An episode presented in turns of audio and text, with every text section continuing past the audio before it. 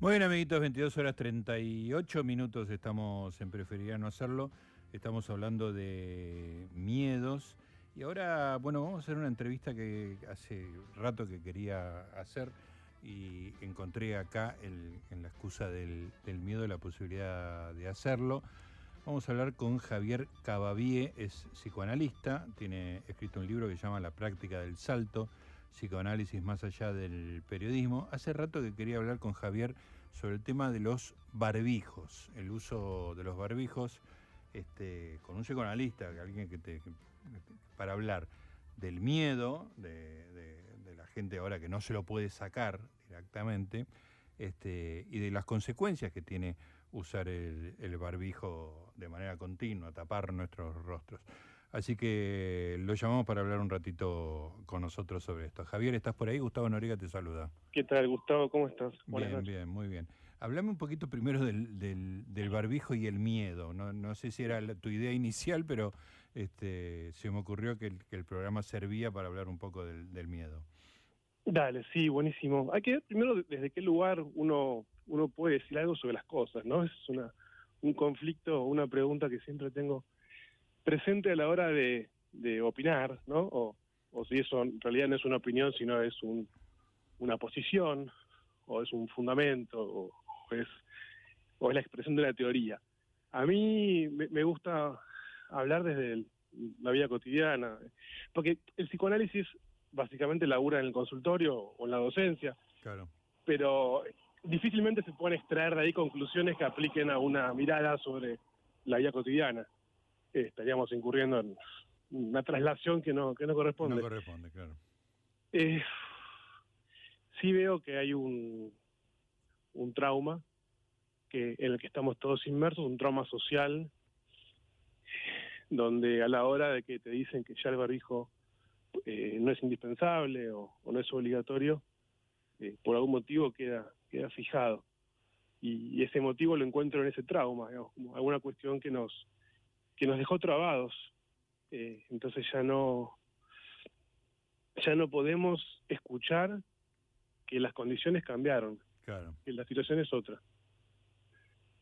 Y, es interesante eso, Javier, porque ya no es eh, escuchar que una, eh, que una persona te dé la orden, ponételo, sacátelo, este, no, sino leer lo que te decían que había que hacer en su momento y que uno ya hizo, digamos, ¿no? Hablo, por ejemplo, de, las vacunas. O sea, eh, aunque vos hayas, la, gente que anda con barbijo por la calle sola o, en un auto sola con barbijo, probablemente tenga tres dosis de vacuna, o sea que este, no puede ni, ni escuchar la orden ni una cosa de reflejo de haber obedecido la orden anterior. Claro, es que hubo una orden inicial que fue muy fuerte, a eso se llamaba traumático. Claro. Eh, entonces es muy complicado de desdecirla después. Mm.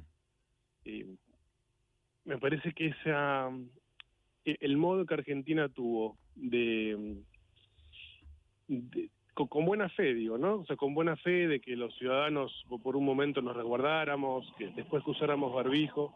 El modo que tuvo el país de implementarlo fue un modo que apeló al miedo. Claro. Quizás otros países digo quizás porque también hay que, hay que ser cuidadoso, pero se, me ocurre que otros países tuvieron eh, otros argumentos distintos al miedo para apelar a esa, a ese, para pedirle a los ciudadanos que se quedaran en sus casas o que, o que se protegieran con barbijo. Al hacerlo a través del miedo, eh, quizás en su momento no se dieron cuenta quienes nos gobernaban, quienes nos gobiernan, pero estaban instalando mucho más que el barbijo y mucho más que la distancia. Claro. Y yo te diría que eso va más allá del, del gobierno, porque ese, ese miedo creo que se transmitió más desde los medios, que, o sea, uno aprendía la televisión y era un mensaje muy aterrador, ¿no? Sí, muy homogéneo. El tema es que había mucha alineación o alienación entre los medios y, los gobernantes en, los primeros meses. Claro. Era todo uno, era una voz, eh, donde, bueno, Hace poco salió una nota sobre el surfer este que, estaba volviendo de Brasil y muy interesante. Sí, déjame decir, eh, Javier, que la entrevista se la hizo una compañera de este programa que es eh, Fernanda Iglesias. Así que Bien. este, la, la- la tuvimos muy, muy de cerca. Y, y- y de hecho intentamos hablar con el surfer, pero no Mm. quería hablar más. Mm. Eh, ya hablaron por él. ya, ya- ya hablamos, ya hablamos por él durante mucho tiempo, bueno, hasta que él finalmente pudo hablar. Pero durante mucho tiempo se habló, se habló por otros. Eh, y no había lugar para una voz disonante. Me parece que el surfer es un poco la, la muestra de eso, de que, bueno, yo siempre lo, desde el primer día lo viví como, como una dictadura del pensamiento, del pensamiento único. Sí, O tal sea, cual. yo nací después de la última dictadura militar. Por supuesto que en un montón de aspectos no es comparable con aquello, eh, pero sí en este aspecto de pensamiento único. Sí, yo que, que soy viejo, te, te diría que a- el, el momento más parecido en términos de homogeneidad eh, fue Malvinas.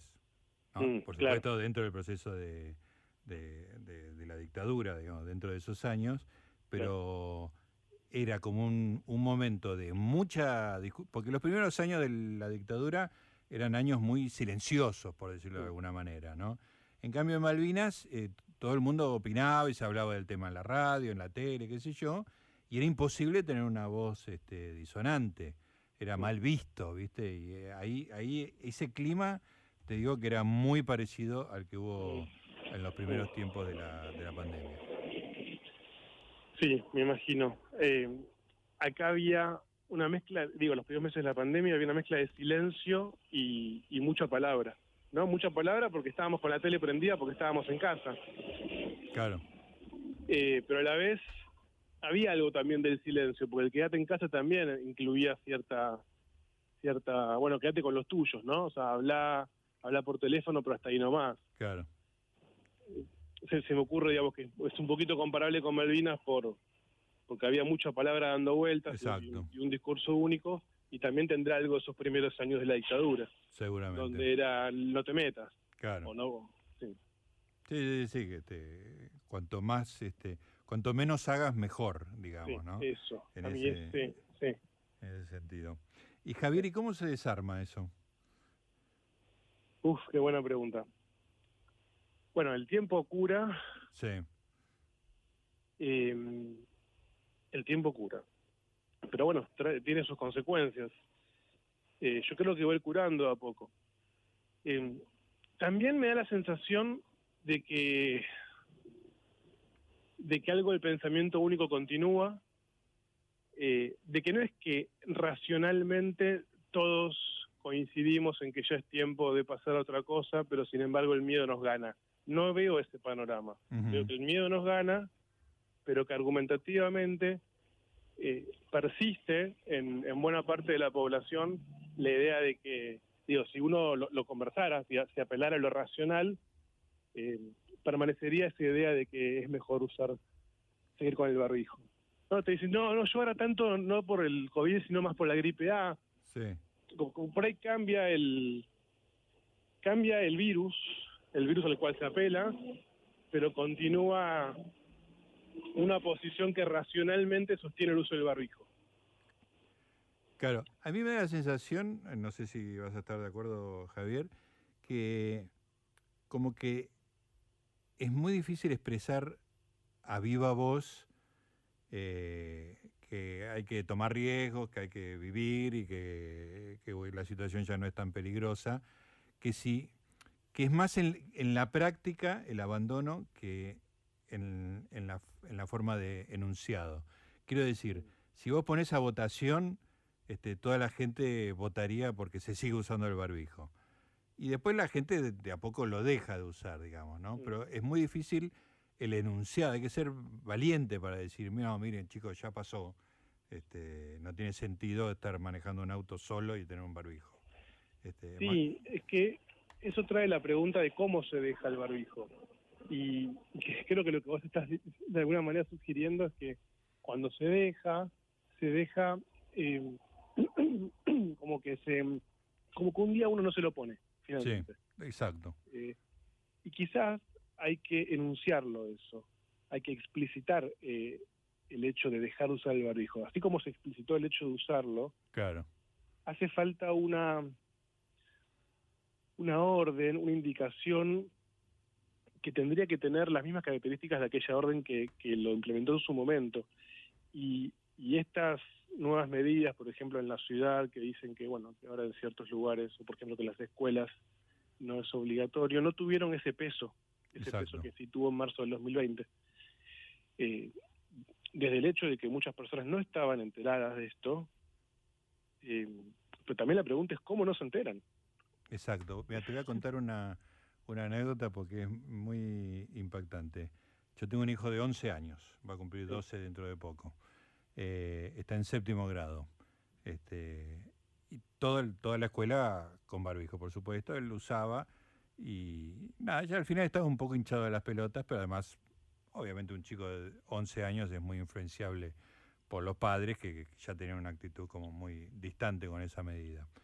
Este, el viernes el gobierno de la ciudad anuncia a las 5 de la tarde que no, que no, que no ya a partir de cuarto, los de cuarto grado en adelante no tenían que usar barbijo.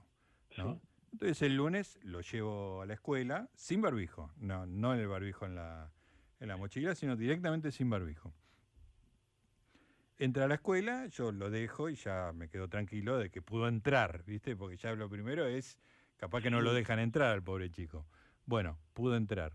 Y después me entero, por él y por otros eh, relatos, que una de las profesoras, una maestra, una chica muy joven, le dijo que se ponga el barbijo.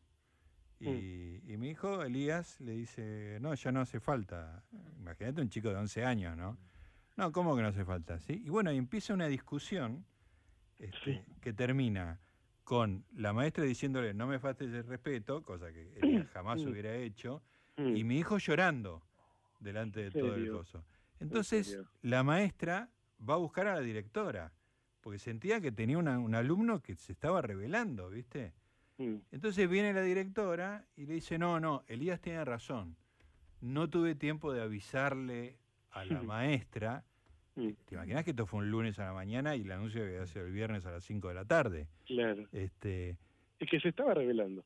Se estaba revelando, exactamente. Y, y, y me parece que la clave es una cosa que dijiste vos, que es, se dijo que se lo pongan el barbijo de una manera, pero que no se lo ponga no se lo dijo de la misma manera. Claro.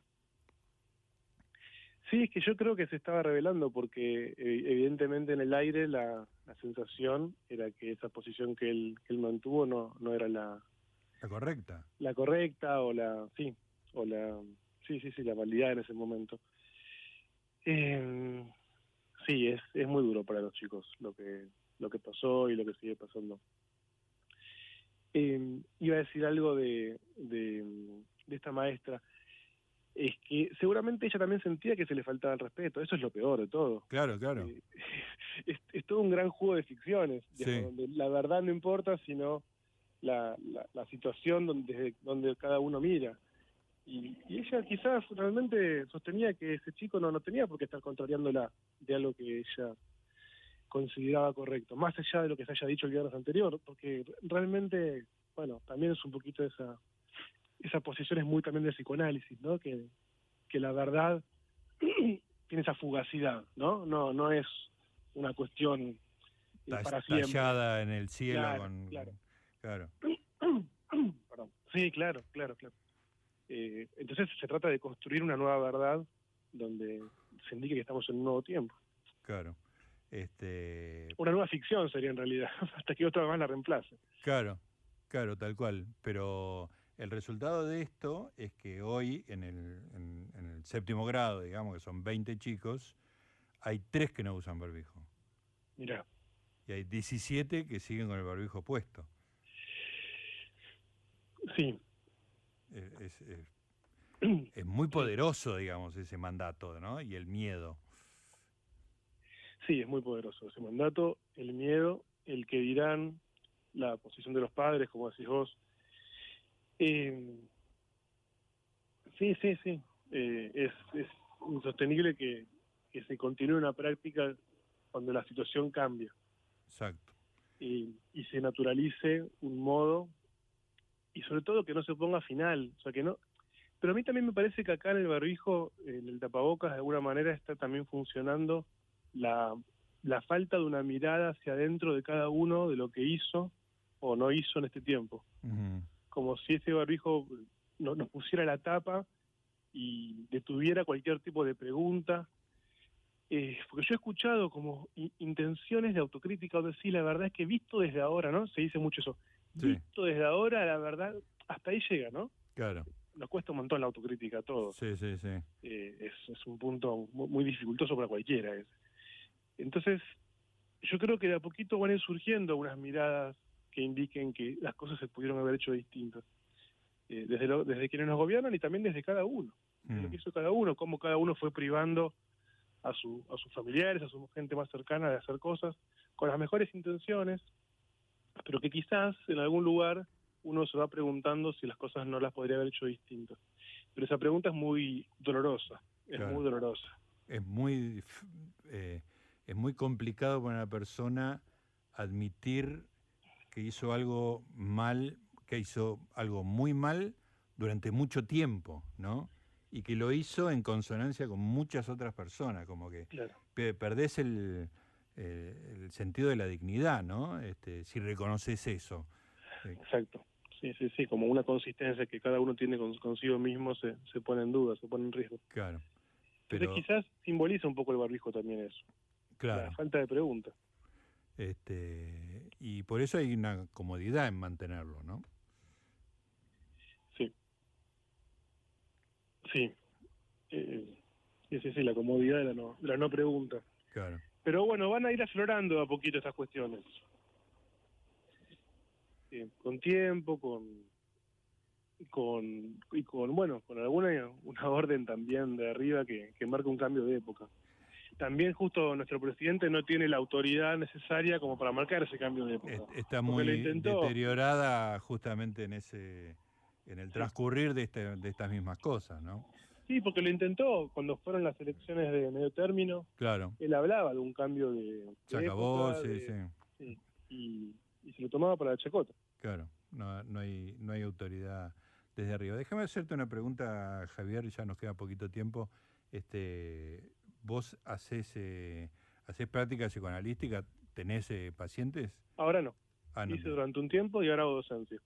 Ah, porque me da curiosidad saber si... Eh, bueno, se hicieron muchas por Zoom, digamos, ¿no? Mucho mucha mucho análisis. Sí, sí, este. sí, estoy, estoy al tanto de todo el escenario, mira. Básicamente pasó a hacer la terapia por Zoom y, a veces por teléfono, pero bueno, pasó a ser no presencial y costó mucho volver a la presencialidad y todavía en, buena medida no se ha regresado a la presencialidad. De hecho, creo que en algunos casos, por supuesto son, no es todo estadístico, es anecdótico, pero en algunos casos el que se resistía era el analista, que estaba más cómodo, digamos, este, haciendo Zoom que, que recibiendo gente. Yo creo que de, ambos lados hay resistencia.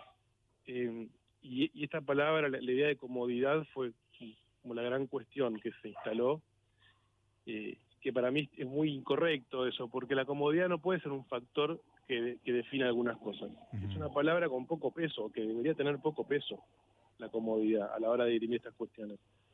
Porque yo he escuchado, yo he escuchado apelaciones a la comodidad de docentes que prefieren no trasladarse sí. Eh, porque se dan cuenta en pandemia lo lejos que les queda la facultad. Claro, claro. Sí, sí, y hay, hay cosas que son cara a cara, digamos, ¿no?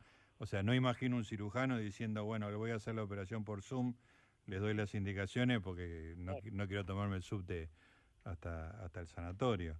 No, este debería ser la variable de ajuste. Claro, no, exactamente. Lo cual, no quita que ocurrió eso, que muchos pacientes también se sintieron, como dijeron, bueno, pero ¿para qué iba entonces? Antes si lo hago por teléfono, en un break del trabajo, me voy 50 minutos, me ahorro el viaje. Y yo no estoy en contra de que las sesiones se mantengan virtuales. Lo que, lo que sí pienso es que tiene que haber un, un, motivo que sancione eso. Claro. Eh, y que tenga que ver con la terapia misma y no con este el, transporte o, o las ganas de perder tiempo en el viaje, ¿no? O que el transporte sea parte de la terapia, no, no, hay problema, pero que, se, diga. Claro, claro, que se explicite de que cómo, cómo funciona. ¿no? Eso. Este, bueno, y, y para cerrar ya todas las ideas, este, a mí me hubiera gustado tenerte en el piso hoy, pero no se puede.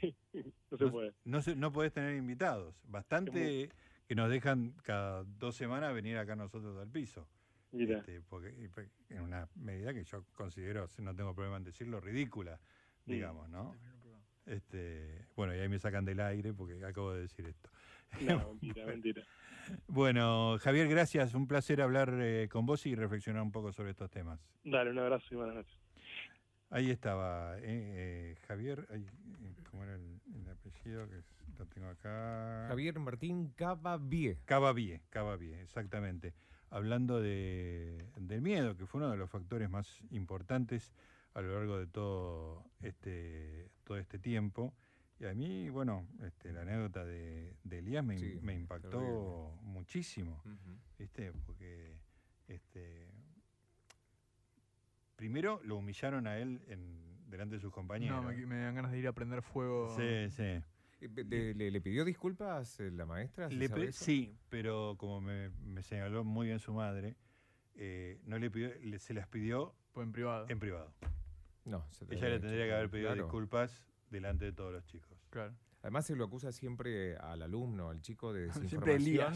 No, no, claro, de desinformación y digo, y en este caso era a la inversa. Entonces, ¿por qué el, Una- el- una el- cosa el alumno no puede, ¿entendés? Pero eh, es que lo que dijo mostrar en Javier es fundamental. Cuando las órdenes eran de restricción, Sí, del colegio te mandaban el mail, te decía no se Sí. puede hacer esto, no esto, bla, bla, bla, bla.